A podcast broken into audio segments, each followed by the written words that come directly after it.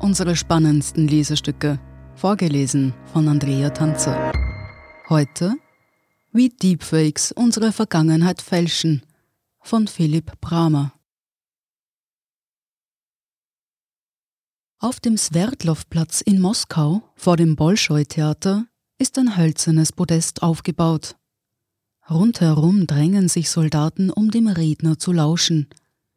Es ist der 5. Mai 1920. Der Redner ist Wladimir Ilyich Lenin. Auf der Holztreppe neben ihm die Genossen Lev Borisowitsch Kamenew und Leo Trotzki. Auf dem Foto, das später in der Sowjetunion verbreitet wird, wird nur eine leere Stiege zu sehen sein. Die in Ungnade gefallenen Genossen wurden einfach ausradiert.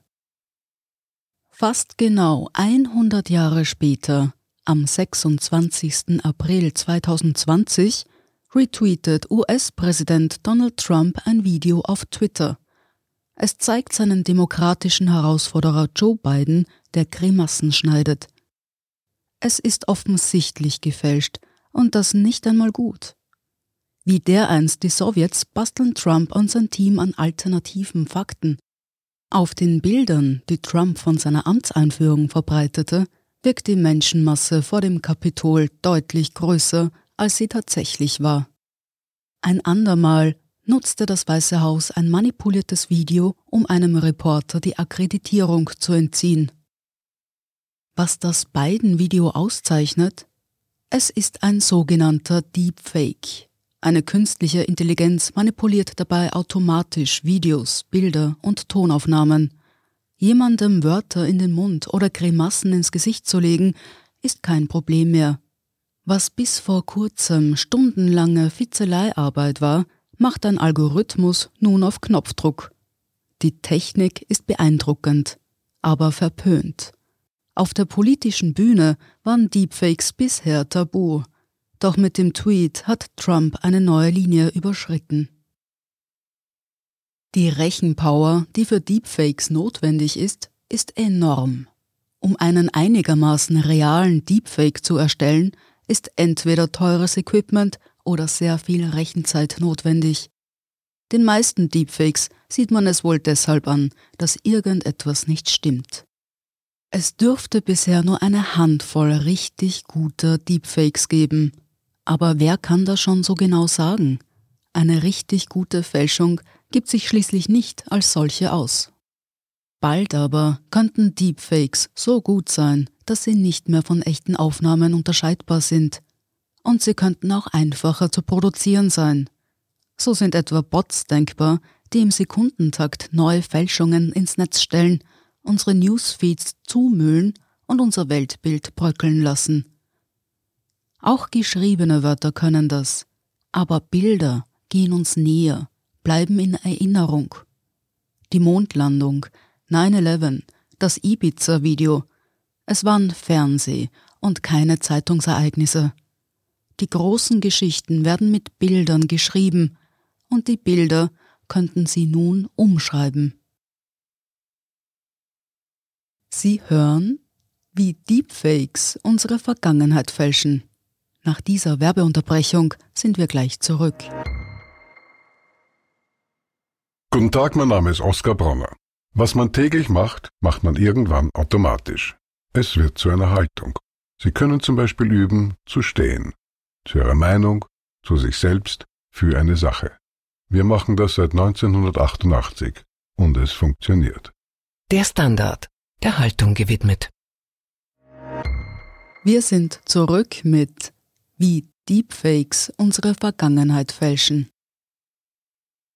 Starr war die Vergangenheit ohnehin nie.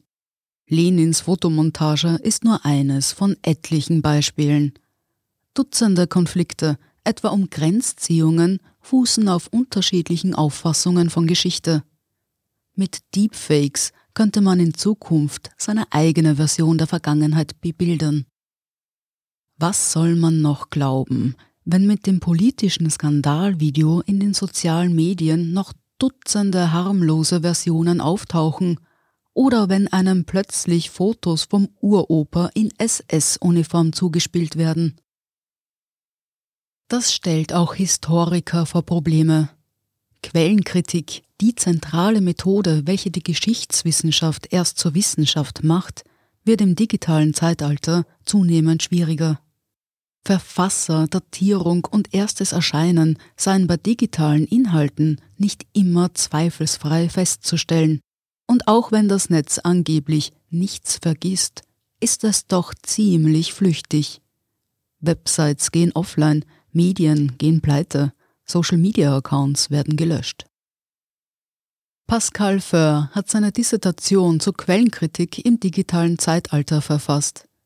Um der Flüchtigkeit des Digitalen entgegenzukommen, brauche es unabhängige Archive und Bibliotheken, auf die man sich verlassen kann, sagt Föhr.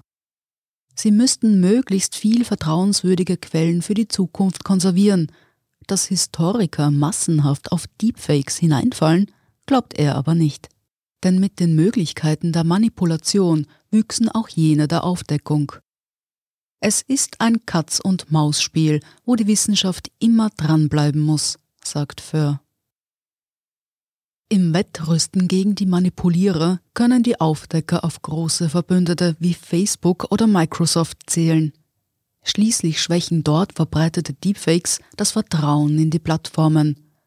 Anfang September hat Microsoft etwa einen Videoverifizierer angekündigt, der Deepfakes entlarven soll.